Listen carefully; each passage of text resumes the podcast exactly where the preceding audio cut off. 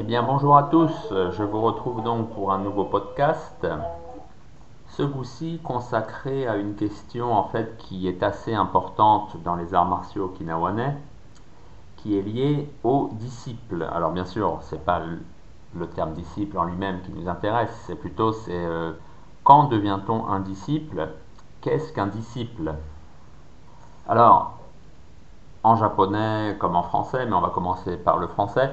En français, le terme disciple est clairement différent de celui d'élève. On connaît le mot d'élève, hein, c'est quand on est, euh, par exemple, on est, je sais pas, euh, on prend des cours de piano, on est élève euh, d'un professeur de piano. On est aussi élève à l'école. où est-ce qu'on est encore élève On est élève même dans un club, que ce soit un club de karaté, un club de judo. Voilà, c'est quand on apprend quelque chose euh, avec quelqu'un euh, au sein d'un groupe. Le disciple, lui, forcément, c'est une notion différente. Il suffit de voir euh, la signification que a ce terme en français. Un disciple, c'est une personne qui reçoit l'enseignement d'un maître. Ce mot de disciple a un second sens qui nous intéresse peut-être un peu plus particulièrement, puisque le disciple, c'est une personne qui adhèrent à la doctrine, euh, à la manière, on pourrait presque dire de vivre, mais en tout cas euh, à l'enseignement d'un maître, qu'il soit euh, dans le domaine artistique, dans le domaine scientifique, dans le domaine de la pensée, par exemple, on dit, on parle des disciples de, de la croix, on peut aussi parler des disciples de Kant.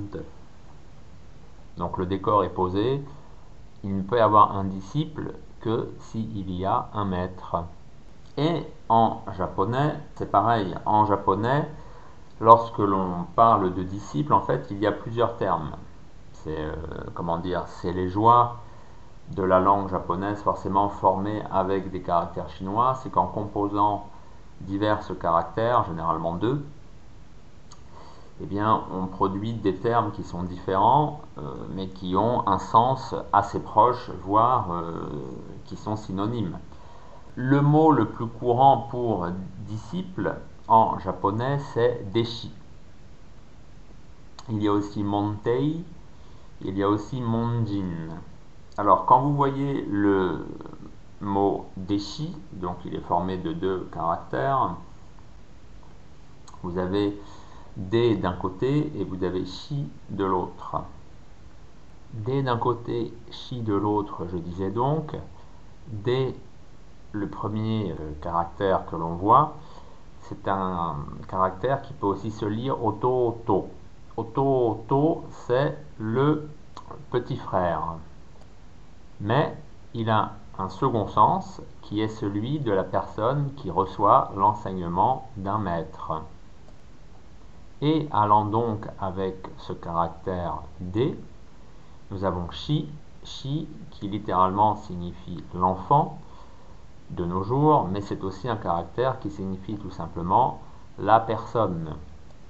Ensuite, quand vous avez Montei, Montei, donc vous avez la porte, et vous avez ce même caractère qui tout à l'heure se lisait D, sauf que là il se lit. Et Monjin, il y a toujours la porte. Mon et Jin, vous connaissez souvent, c'est l'homme. Donc dans les deux derniers cas, Montei et Monjin, on a clairement une histoire de porte. Donc en fait, bien sûr, la porte, c'est une image, euh, c'est la symbolique de rentrer littéralement dans la maison du maître pour apprendre avec lui. Voilà, donc ça c'était donc pour le disciple et l'élève en japonais, bien sûr, il y a aussi un des termes pour euh, l'élève en japonais. Donc il y a par exemple, il y a Monkasei, encore cette histoire de porte. Il y a aussi euh, Oshiego, donc là vous avez Oshieru qui est en fait quand on enseigne quelque chose, et Go c'est euh, littéralement c'est l'enfant, donc la personne reçoit l'enseignement. Il y a aussi tout simplement, quand on est à l'école, quand on est au collège, c'est Seito. Ça, c'est euh, le mot commun pour élève dans le cadre scolaire. Voilà, là on a un peu posé les bases au niveau du vocabulaire. Et on va maintenant plus se pencher sur Okinawa. On va aller voir les choses de façon un petit peu plus spécifique. À Okinawa, bien sûr, mais c'était comme ça aussi bien euh, dans la Grèce antique, que je ne sais pas encore où, euh, en Amérique du Sud, euh, chez les Indiens d'Amérique du Sud, quand certains rentraient sous l'apprentissage d'un maître, c'était pareil. Donc, par le passé, un maître n'avait pas beaucoup d'apprenants. On était forcément, entre guillemets, disciple de ce maître en tout cas, on le devenait au bout euh, d'un certain temps. Bien, sûr, ce n'était pas automatique. On ne devenait pas comme ça disciple. Euh, un jour, on ne l'était pas et le lendemain, euh, on le devenait. Il y avait quand même un certain temps d'observation où le maître estimait littéralement, jaugeait son apprenant pour voir si réellement il allait devenir son disciple. Ça, on va dire, c'était du royaume.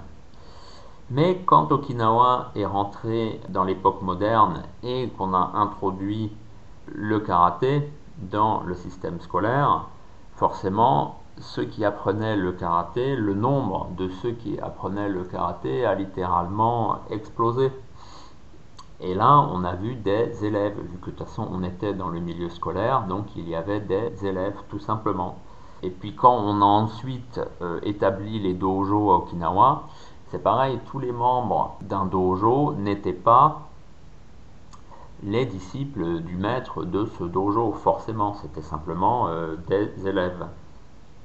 Et parallèlement à cela, bien sûr, il, y avait toujours euh, des disciples en petit nombre, puisque en fait c'est ça en fait qui fait le disciple, c'est que c'est le haut du panier. Donc forcément, quand on est le haut du panier, c'est qu'on est en nombre plus réduit.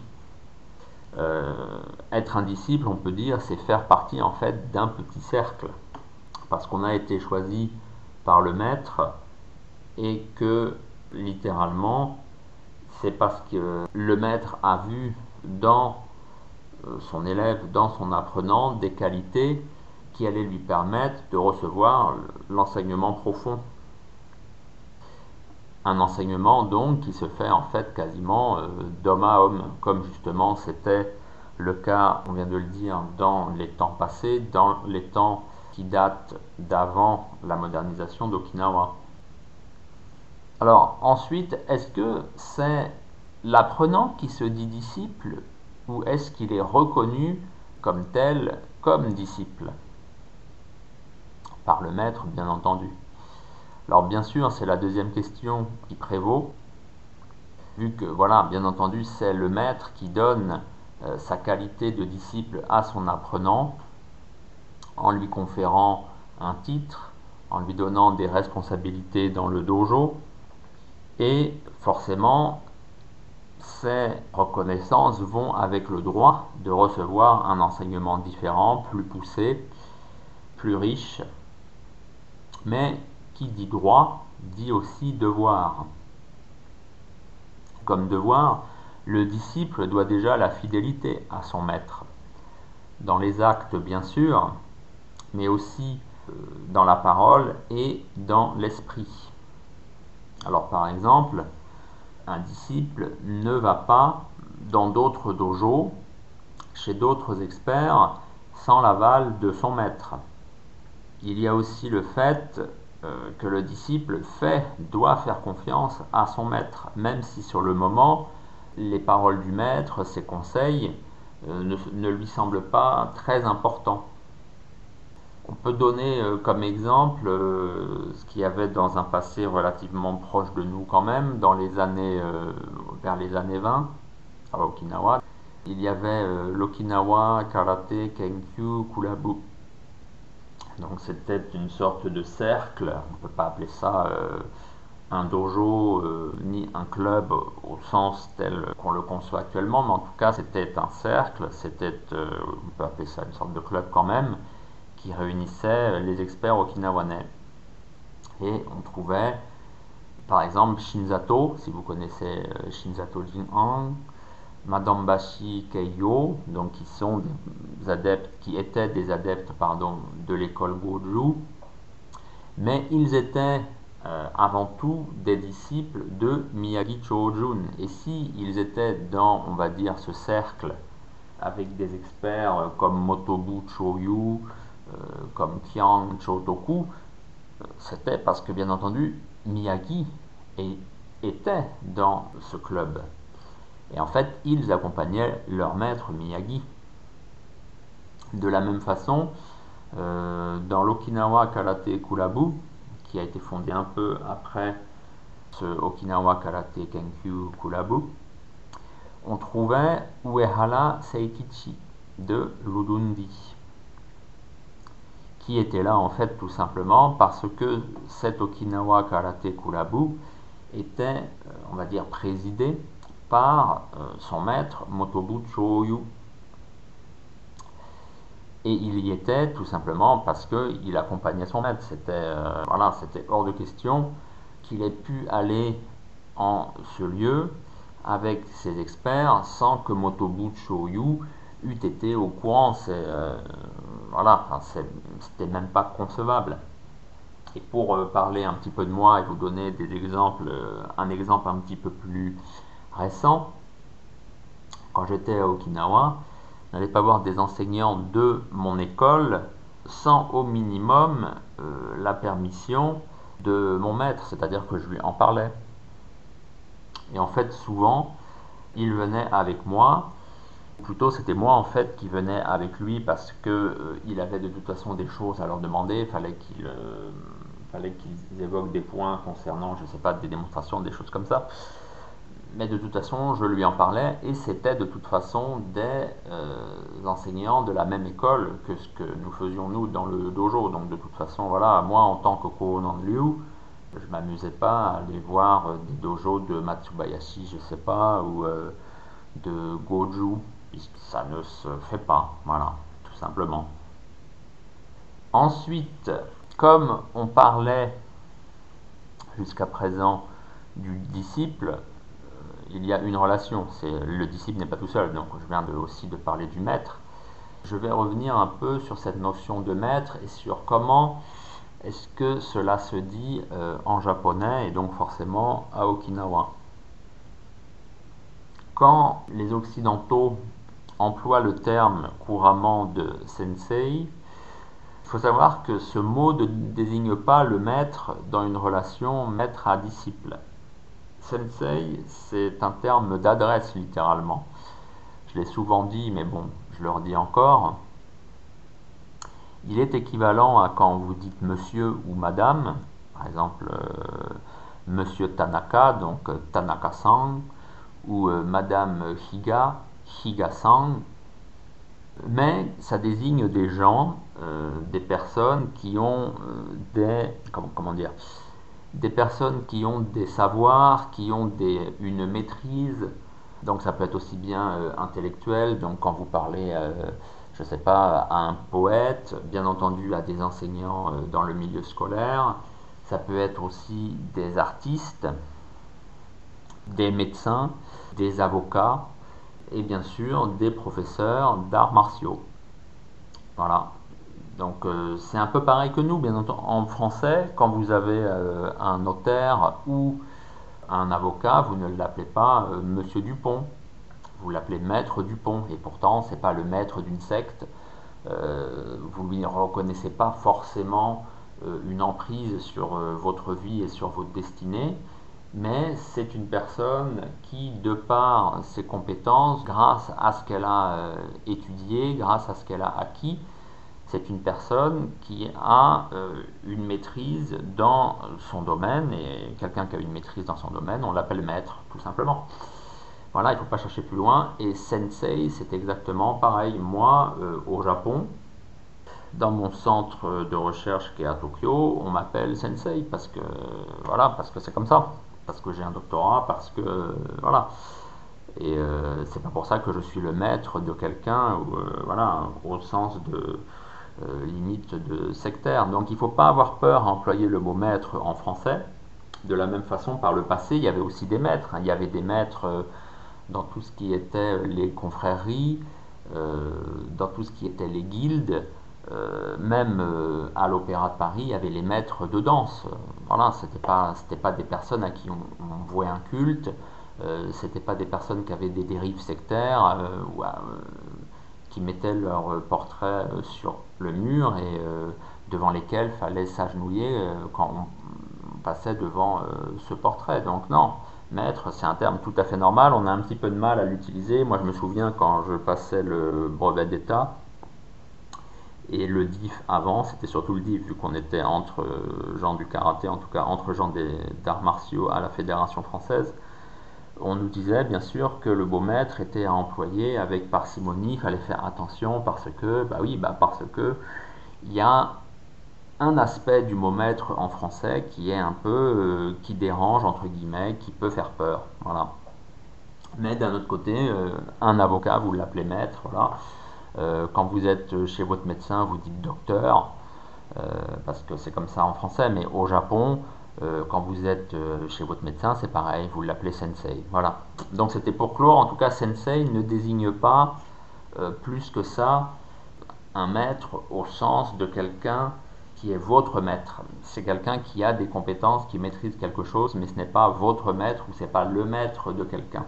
C'est un terme, c'est un terme d'adresse.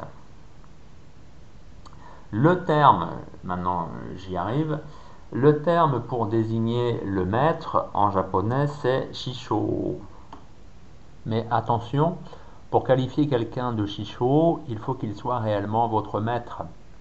Si c'est simplement votre professeur, ou si c'est le professeur de quelqu'un, ce ne sera pas non plus le maître de ce quelqu'un, ou ce ne sera pas votre maître, parce que c'est juste une relation qui existe de professeur à élève et non pas de maître à disciple.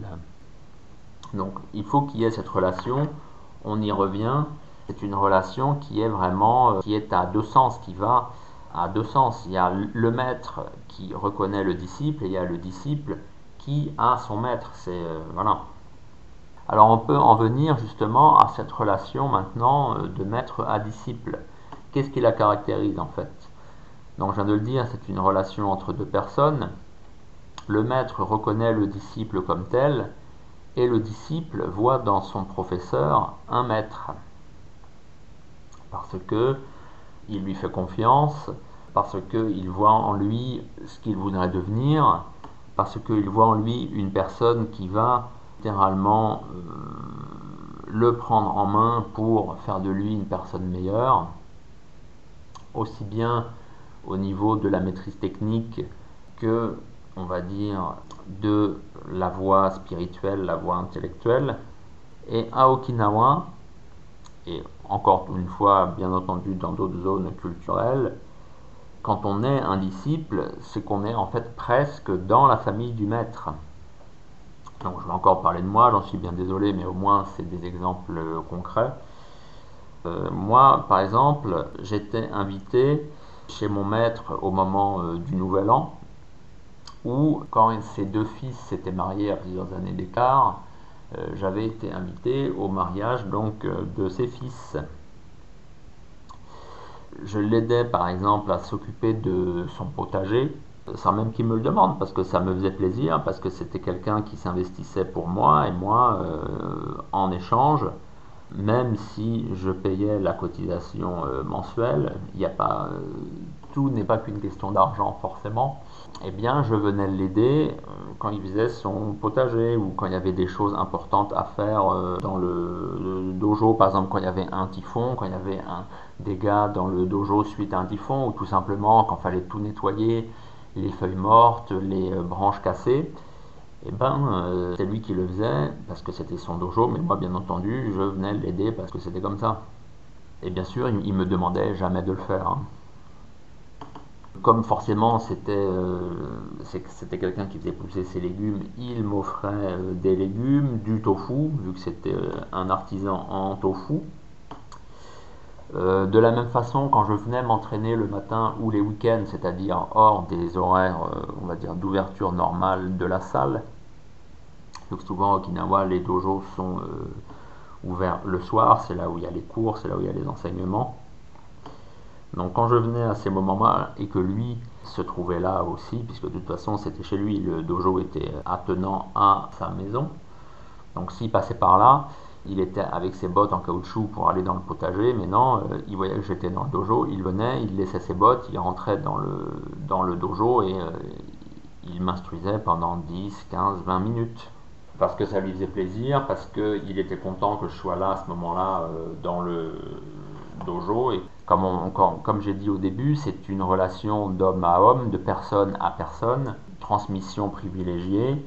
Et ça ne se passe pas forcément lors euh, des horaires d'enseignement tels qu'ils sont fixés lundi, mercredi, vendredi, de 19h à 21h. Eh bien, nous arrivons à la fin de ce développement. Alors, il faut retenir que ce qui est réellement important quand on évoque le disciple, c'est en fait la relation qu'il y a entre le maître et le disciple. Car c'est à partir de ce couple de ce duo que réellement la transmission, dans notre cas la transmission euh, du karaté ou des kobudo, peut s'effectuer. S'il n'y a pas de maître, s'il n'y a pas de disciple, la véritable transmission s'arrête. Si on n'a plus que des professeurs et des élèves d'un côté, ou même des coachs et des sportifs, des athlètes de l'autre, on peut réellement supposer que dans ce cas, il n'y aura pas d'art, il n'y aura pas d'art martial.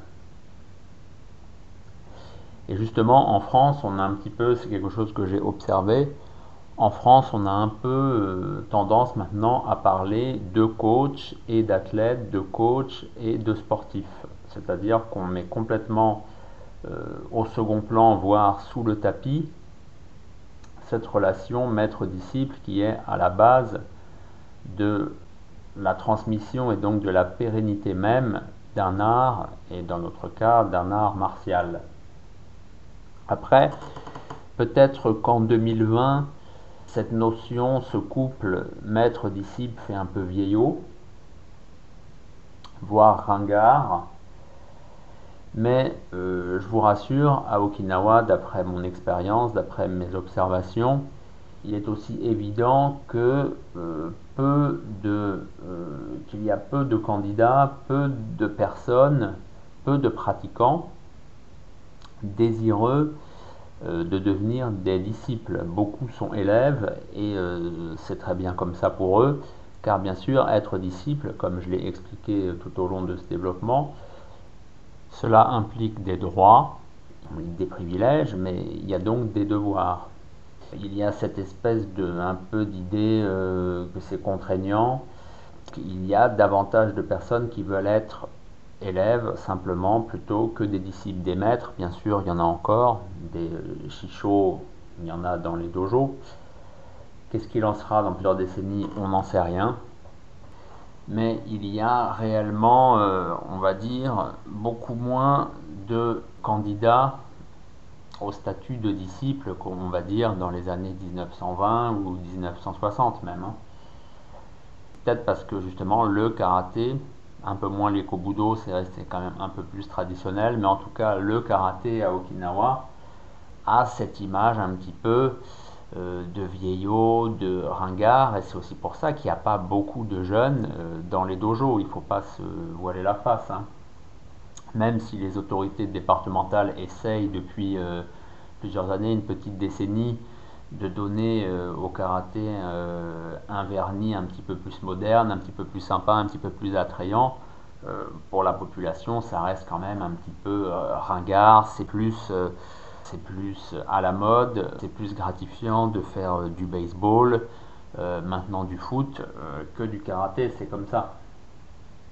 Mais c'est peut-être un autre sujet que je traiterai dans un autre podcast, je ne sais pas. Voilà, en attendant, je vous remercie de m'avoir suivi. Si les arts martiaux kinawanais vous intéressent, vous pouvez lire Karaté et Kobudo à la source, qui est le seul ouvrage, on va dire, en langue française, qui présente de façon euh, synthétique et à la fois encyclopédique les arts martiaux kinawanais tels qu'ils existent maintenant. Je vous remercie de votre attention et je vous dis donc à bientôt.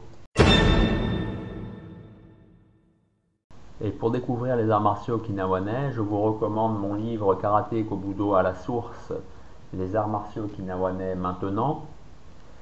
Je peux aussi vous recommander Tête à tête en mer de Chine, qui lui est un recueil d'entretien avec les maîtres et experts okinawanais contemporains. Si vous êtes plus intéressé par euh, les textes, on va dire, fondateurs du karaté, là, il y a deux livres de Motobucho Oki que j'ai traduits. Le premier qui s'intitule Le karaté jutsu boxe d'Okinawa et le second qui s'intitule tout simplement Mon karaté jutsu. Et pour ceux qui s'intéressent plus aux arts scéniques euh, et les danses en particulier, j'ai édité Passé et présent des arts du spectacle okinawanais.